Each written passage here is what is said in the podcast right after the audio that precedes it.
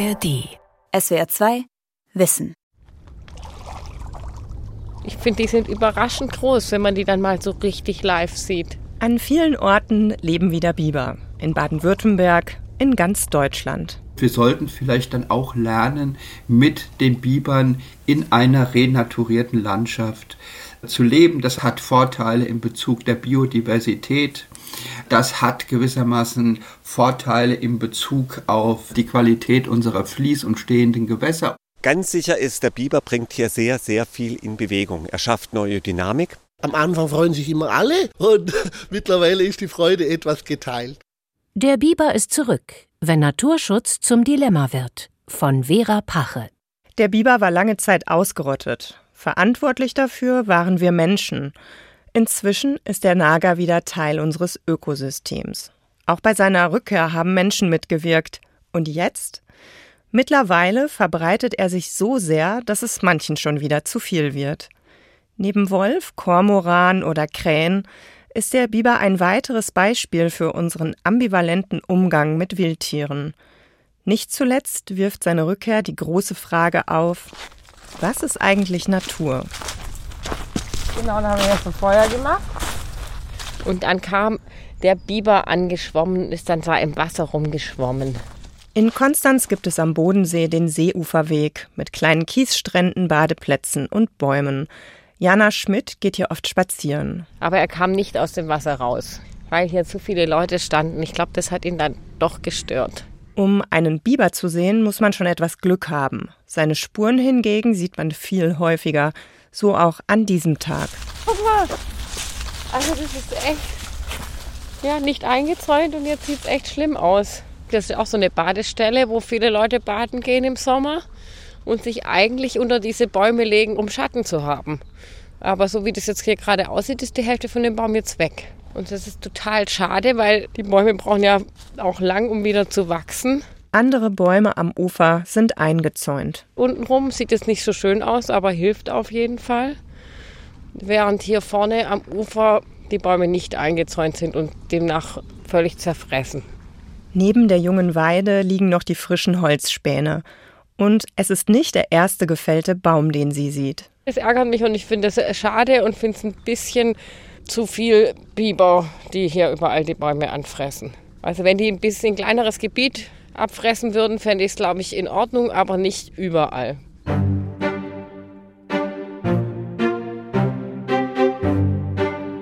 Für die Biber entscheidend ist, und das ist wissenschaftlich wirklich perfekt belegt, dass sie ihre Reviere so groß wählen, dass die Menge der Bäume, die sie pro Winterhalbjahr, denn das ist die Hauptzeit, fällen für ihre Nutzung durch den Zuwachs des Jahres leicht ausgeglichen werden. Josef Reichholf hat früher Grundlagen und Probleme des Naturschutzes an der TU München unterrichtet. Inzwischen ist er emeritiert, aber immer noch in der Natur unterwegs, auch um Biber zu beobachten. Wenn man den Bibern die Bäume wegnimmt, also verhindert, dass sie genutzt werden im Sinne der Biber, dann wird mehr gefällt, als notwendig wäre. Und deswegen ist es so wichtig, den Bibern Bäume zu lassen, die sie umgenagt haben, und sie nur so beiseite zu räumen, dass sie etwa Straßen und Wege nicht behindern oder den Wasserabfluss nicht beeinträchtigen, aber die Nutzung aufrechterhalten und dadurch die Zahl der gefällten Bäume stark vermindern. Wenn man also dem Biber seinen Baum lässt, dann nimmt er sich dort das Holz, das er braucht, und kappt nicht gleich wieder den nächsten. Ein schwimmendes Nagetier, das Bäume fällt. Wer genau ist überhaupt dieser Biber? Die Kelle, der Schwanz, der ist einfach ganz charakteristisch. Wenn man jetzt hier auf Land sieht, dann sieht man ihn ganz gut. Eberhard Klein ist Leiter des NABU Bodenseezentrums.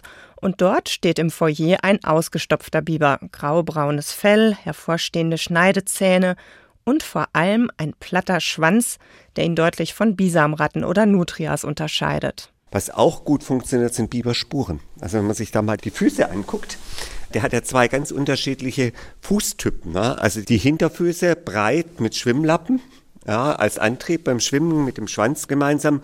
Und vorne die Vorderfüße sind eher so, wie man es vom Eichhörnchen gewöhnt ist, vom normalen Nagetier. Damit hält er Dinge, damit gräbt er, sind funktionell also ganz unterschiedliche Füße. Und wenn man Tierspuren ein bisschen lesen kann, dann kann man das einfach sehr, sehr gut erkennen. Das Nabu-Zentrum liegt am Rand eines Naturschutzgebiets, dem Wolmatinger Ried.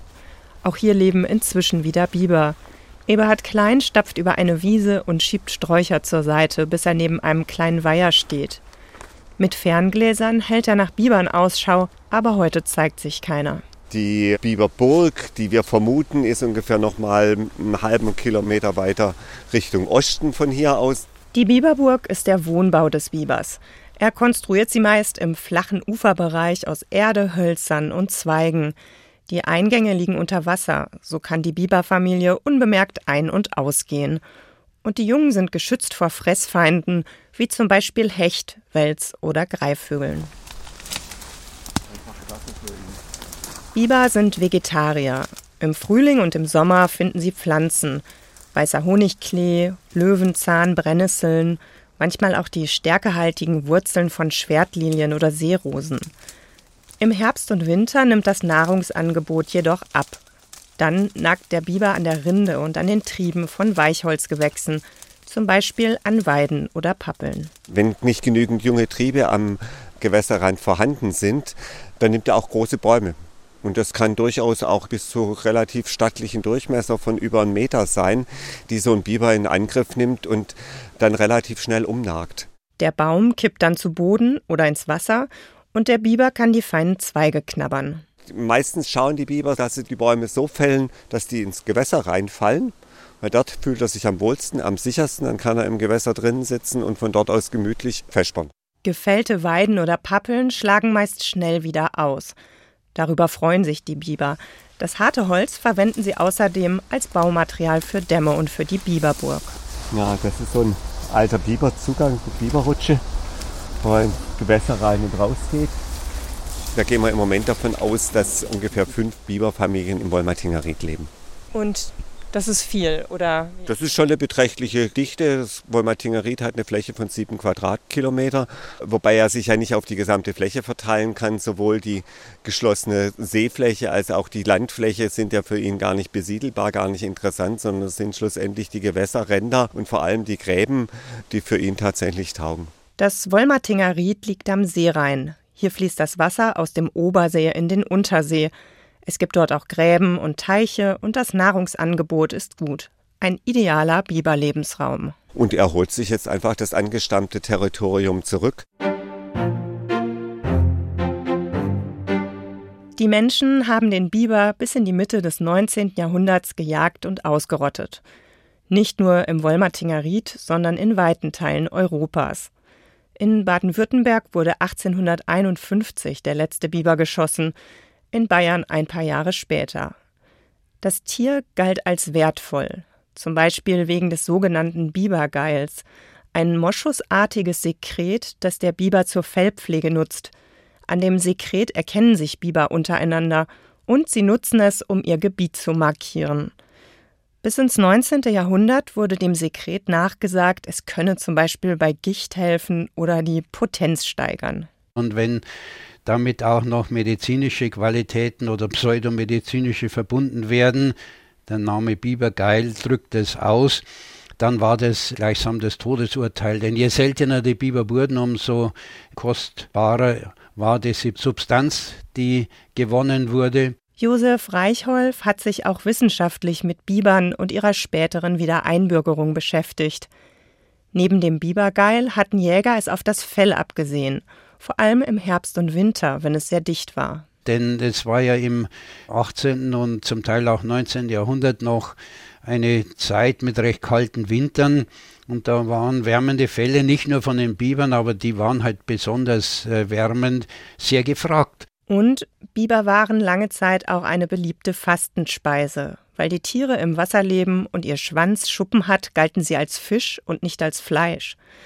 Josef Reichholf glaubt allerdings, dass diese Tatsache eher zum Schutz der Biber beigetragen hat. Weil die Mönche, die ja diesem Fastengebot ganz besonders unterworfen waren, ja Wert darauf legten, dass die Biberbestände an ihren Teichen, die hatten ja oft auch Fischteiche in ihrem Bereich angelegt, dass die Biber dort erhalten blieben, damit sie eben die Fastenspeise hatten, die ja von höchst päpstlicher Entscheidung ihnen zugänglich war in der Fastenzeit.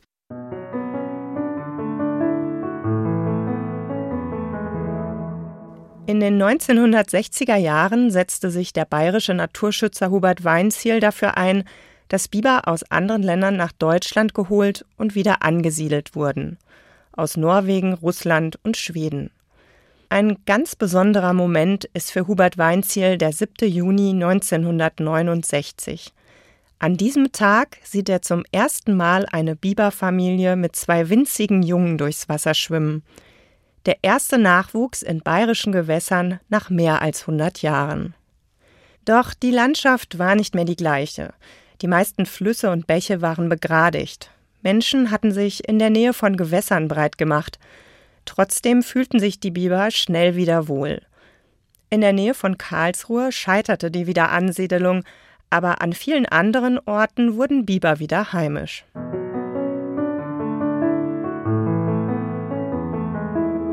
Damals ist dann eben im Radolfzeller Achried die ersten Biberspuren aufgetaucht und das war richtig sensationell.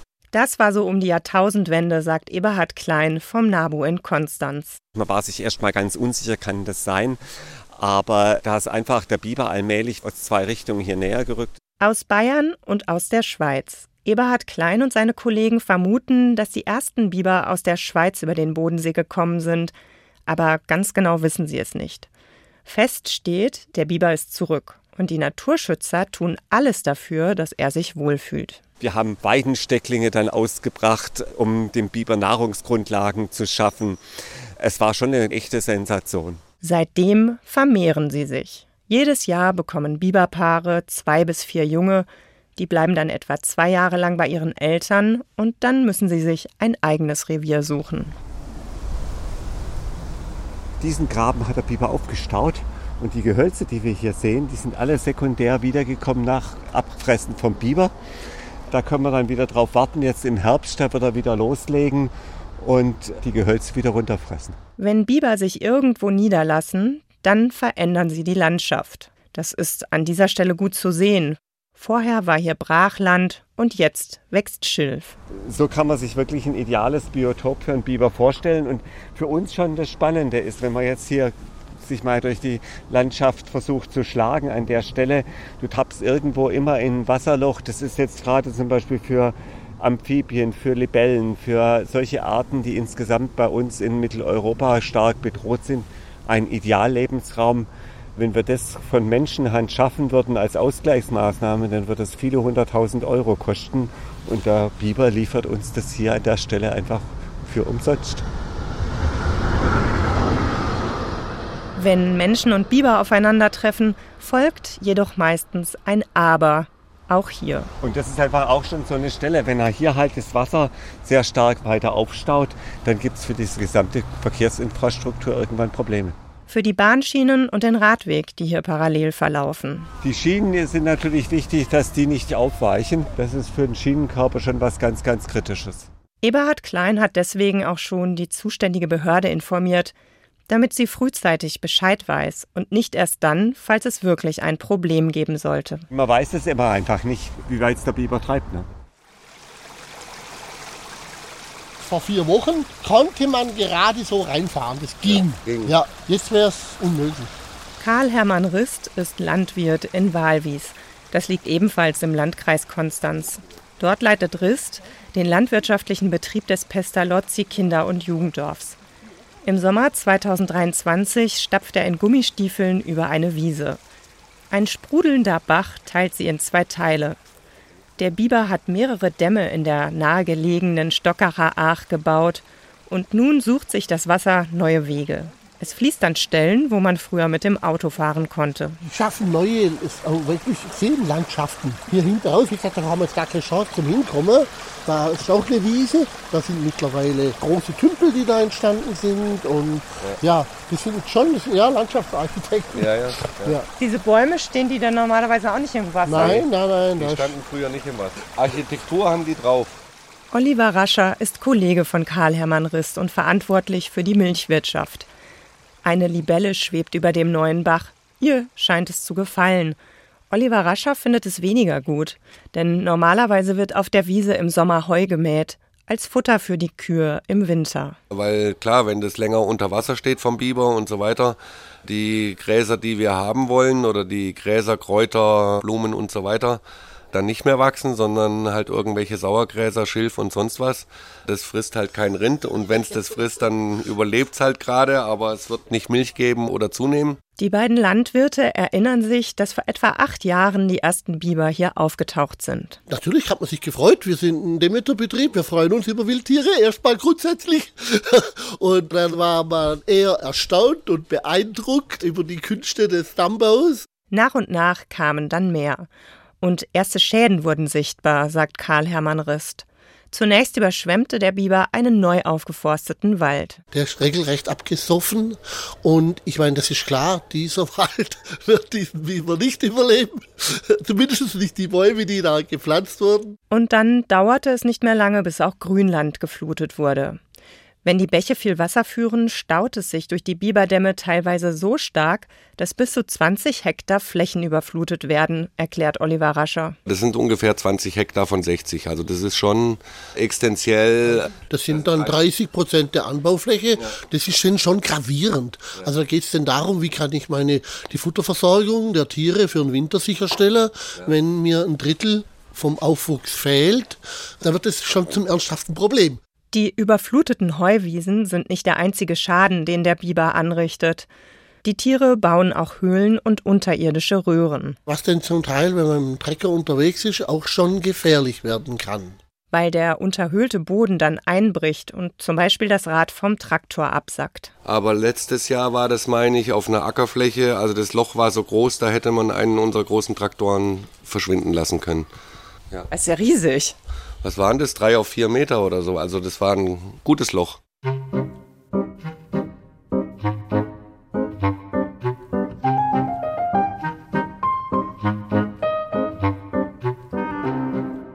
Karl Hermann Rist kennt Kollegen, andere Landwirte, die die Schäden durch den Biber nicht einfach hinnehmen wollten. Die dann mit dem Backer gekommen sind oder mit so einer Greifzarre und haben wirklich den Damm weggemacht. Und da gab es dann relativ schnell viel Ärger. Denn Biber stehen unter Naturschutz. Sie sind eine streng geschützte Art. Selbst wenn die Ackerflächen den Landwirten gehören, haben sie kein Recht, einen Biberdamm zu entfernen, geschweige denn einen Biber zu töten oder ihm Schaden zuzufügen. Dann gibt es nicht nur Ärger, sagt Tobias Kock, Biberbeauftragter am Regierungspräsidium in Freiburg. Nehmen wir mal an, eine Person entfernt einen Damm und dadurch wird der Bau des Bibers trockengelegt. Dann handelt es sich auch nicht mehr um eine Ordnungswidrigkeit, sondern um tatsächlich eine Straftat. Und das heißt, da drohen letztendlich über die strafrechtliche Verfolgung auch sehr empfindliche Strafen mit Freiheitsstrafen von bis zu fünf Jahren oder hohen Geldstrafen. Tobias Kock schätzt, dass es in Baden-Württemberg inzwischen 7500 bis 8000 Biber gibt. In Bayern seien es etwa dreimal so viele.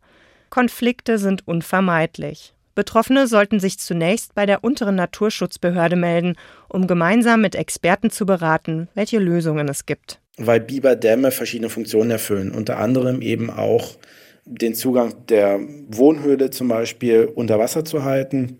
Und man kann als, sag ich mal, nicht Fachexperte das in der Regel nicht beurteilen, ob durch jetzt eine Entfernung oder eine Manipulation an so einem Biberdamm tatsächlich ein Verbotstatbestand eintritt oder nicht. Und das wollen wir halt verhindern, dass sich eine Person im Endeffekt strafbar macht. Einen Biberdamm zu entfernen sei sowieso nicht nachhaltig. Weil ein Biber schafft es durchaus, einen Aufstau von 40 Zentimeter, also wirklich einen 40 Zentimeter hohen Damm in einer Nacht wieder zu errichten.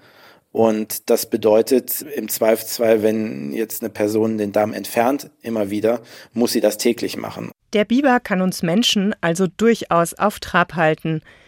Die Landwirte in Walwies haben, als die Probleme immer größer wurden, genau das getan, was Tobias Kock empfiehlt. Sie haben die Behörden kontaktiert und dann kam der für den Landkreis Konstanz zuständige Biberbeauftragte vorbei. Er erlaubte ihnen, die obere Krone des Biberdamms zu entfernen, damit das Wasser eher ablaufen kann.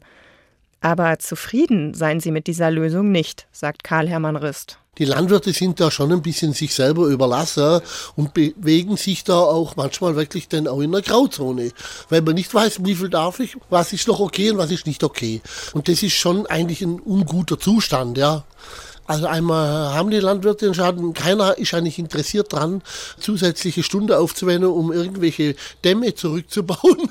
ja.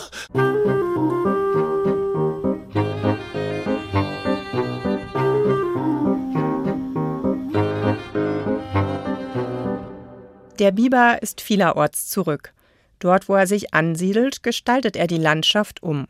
Landwirte verlieren Ackerflächen, der Biber fällt Bäume und gefährdet die Infrastruktur, wenn er zum Beispiel Bahngleise überschwemmt oder Straßen unterhöhlt. Die vom Biber veränderte Landschaft hat aber auch Vorteile. Sie kann zum Beispiel Hochwasser besser speichern als ein begradigtes Flussbett und die feuchten Böden tragen zur Grundwasserbildung bei. Wenn Wiesen häufig überflutet werden, verändert sich allerdings auch die Wiesenflora und Fauna. Dass bestimmte eigentlich schützenswerte Pflanzenarten dem dann auch nicht mehr gewachsen sind. Im Schanderied bei Stockach wächst zum Beispiel das Sumpfglanzkraut. Liparis loiseli, so der lateinische Name. Eine zarte Orchideenart mit glänzenden Blättern, die in Flach- und Zwischenmooren wächst. In Deutschland gilt sie als stark gefährdet. Sie reagiert sehr empfindlich darauf, wenn sich der Wasserspiegel in ihrem Lebensraum ändert. Wenn die Wiese zu nass wird, verschwindet die Pflanze. Naturschützer wie Eberhard Klein stehen dann plötzlich vor einem Dilemma. Entweder der Biber oder das Sumpfglanzkraut. In der Zwischenzeit muss man einfach sagen, ist die Orchidee die deutlich seltenere Art, weil die Orchidee hat nach wie vor trotz aller Schutzmaßnahmen, die ergriffen werden, durch Lebensraumverlust, wird die auch immer seltener. Die Anzahl der Biber hingegen nimmt immer weiter zu. Und klar ist für uns als Naturschützer, dass Arten, die sich selbst erholen, für uns nicht mehr so schutzbedürftig sind als Arten, die einfach nach wie vor selten und immer seltener werden. Wer über die Rückkehr des Bibers diskutiert, wird ziemlich schnell feststellen, es gibt keine Lösungen, die für Zufriedenheit auf allen Seiten sorgen. Meist sind es Kompromisse und weil sich die Biberbestände so gut erholt haben, hört man hier und da die Frage, muss der Biber wirklich weiterhin so gut geschützt werden? Der wandert allmählich durch genau diese Entwicklung von der roten Liste runter. Ja, und dann halte ich das nicht für undenkbar, dass man auch irgendwann mal wieder zu einer Bejagung vom Biber kommt. Sagt sogar der Naturschützer Eberhard Klein. Ob das tatsächlich die Probleme löst, steht auf einem ganz anderen Blatt.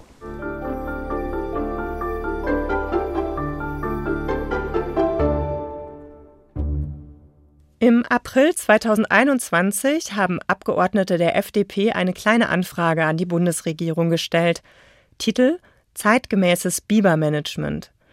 Es ging unter anderem darum, dass die zur Verfügung gestellten Mittel oft nicht ausreichen, um etwa Landwirte, die durch den Biber Flächen verlieren, angemessen zu entschädigen.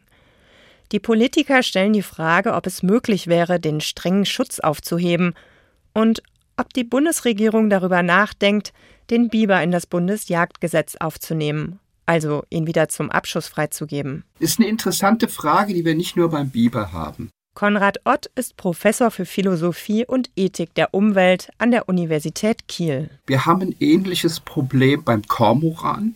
Der war auch so gut wie ausgerottet und vermehrt sich jetzt und ist halt auch in den Teichanlagen bei der Forellenzucht. Der frisst halt auch gerne Fisch und, und, und. Wir haben das Problem mit dem Wolf. Wir sehen gewissermaßen jetzt die Erfolge des zoologischen Artenschutzes und müssen überlegen, wollen wir Populationen regulieren? Dürfen wir das aus umweltethischer Sicht? So. Anders als bei der Rückkehr der Wölfe geht von dem schwimmenden Pflanzenfresser Biber nicht die geringste Gefahr für Menschen aus. Aber ist es aus umweltethischer Sicht gerechtfertigt, menschliche Betroffenheit zum Kriterium für den Umgang mit geschützten Arten zu machen? Der Anthropozentrismus würde sagen, letztlich bestimmen und entscheiden wir Menschen, wie es dem Biber geht. Das gilt auch dann, wenn wir sagen, ich möchte den Biber als Art schützen. Auch Artenschutz sind ja Entscheidungen, die wir treffen. Dann maßen wir uns gewissermaßen das Recht an, zu bestimmen, welche Lebewesen hier mit uns im Raum existieren. Dagegen argumentiert die sogenannte Tiefenökologie. Die sagen würde, unterlassen, nicht eingreifen, Natur Natur sein lassen. Du bist nur eine Lebensform unter vielen. Und vielleicht hast du sogar ein besseres Leben, wenn du mal lernst, das Land mit anderen Lebensformen zu teilen. Dann wird es vielfältiger und so weiter und so weiter. Persönlich vertritt der Umweltethiker Konrad Ott einen Standpunkt, der mehrere Positionen verbindet. Für mich hat ein Biber einen moralischen Selbstwert, weil er ein kommunikatives, ein schmerzempfindliches, ein äh, hochintelligentes Lebewesen ist. Ich brauche also sehr starke Gründe, um gewissermaßen Biber zu fangen, zu töten, an der Reproduktion zu hindern. Wenn ich mir die Schadenseite anschaue, dann kann ich sagen, die Schäden, die Biber anrichten, sind nicht gewaltig. Sie sind nicht so stark, dass ich sagen würde, das rechtfertigt jetzt massiv in die Population einzugreifen. Deswegen würde ich sagen, okay, dann lass uns die Bäume, die der Biber irgendwie abnagt, an anderer Stelle wieder pflanzen. Dann machen wir Renaturierung und wir sollten vielleicht dann auch lernen, mit den Bibern in einer renaturierten Landschaft zu leben. Das hat Vorteile in Bezug der Biodiversität. Und genau dieser letzte Punkt, das ist auch bei Naturschützer Eberhard Klein das entscheidende Argument, warum er im Dilemma zwischen Biber und seltener Orchideenart am Ende doch dem Biber den Vorzug geben würde. Weil der Biber einfach die gesamte Landschaft tatsächlich für viele Arten besser, lebenswerter macht, neue ökologische Nischen eröffnet, die Artendiversität in unserer Kulturlandschaft wesentlich erhöht. Es ist einfach ein sehr großflächiger Aspekt, in dessen Schatten eben nicht nur der Biber, sondern viele andere auch bedrohte Arten profitieren. Und wenn man dann die Gesamtschau tatsächlich macht, dann fällt die ganze Sache anders aus. Na, dann muss ich einfach sagen, okay, wenn wir Naturschützer diese großräumige Veränderung der Landschaft wollen, dann wird es da und dort bestimmte aktuell stationäre Artenvorkommen kosten, äh, sodass ich großräumig betrachte dann vielleicht auf den einen Standort von dieser seltenen Orchidee verzichten muss.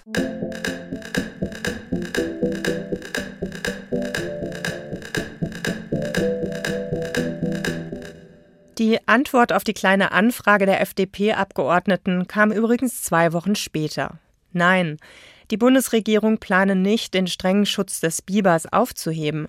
Denn in der entsprechenden Richtlinie gehe es auch darum, Arten in einem günstigen Erhaltungszustand weiterhin zu schützen.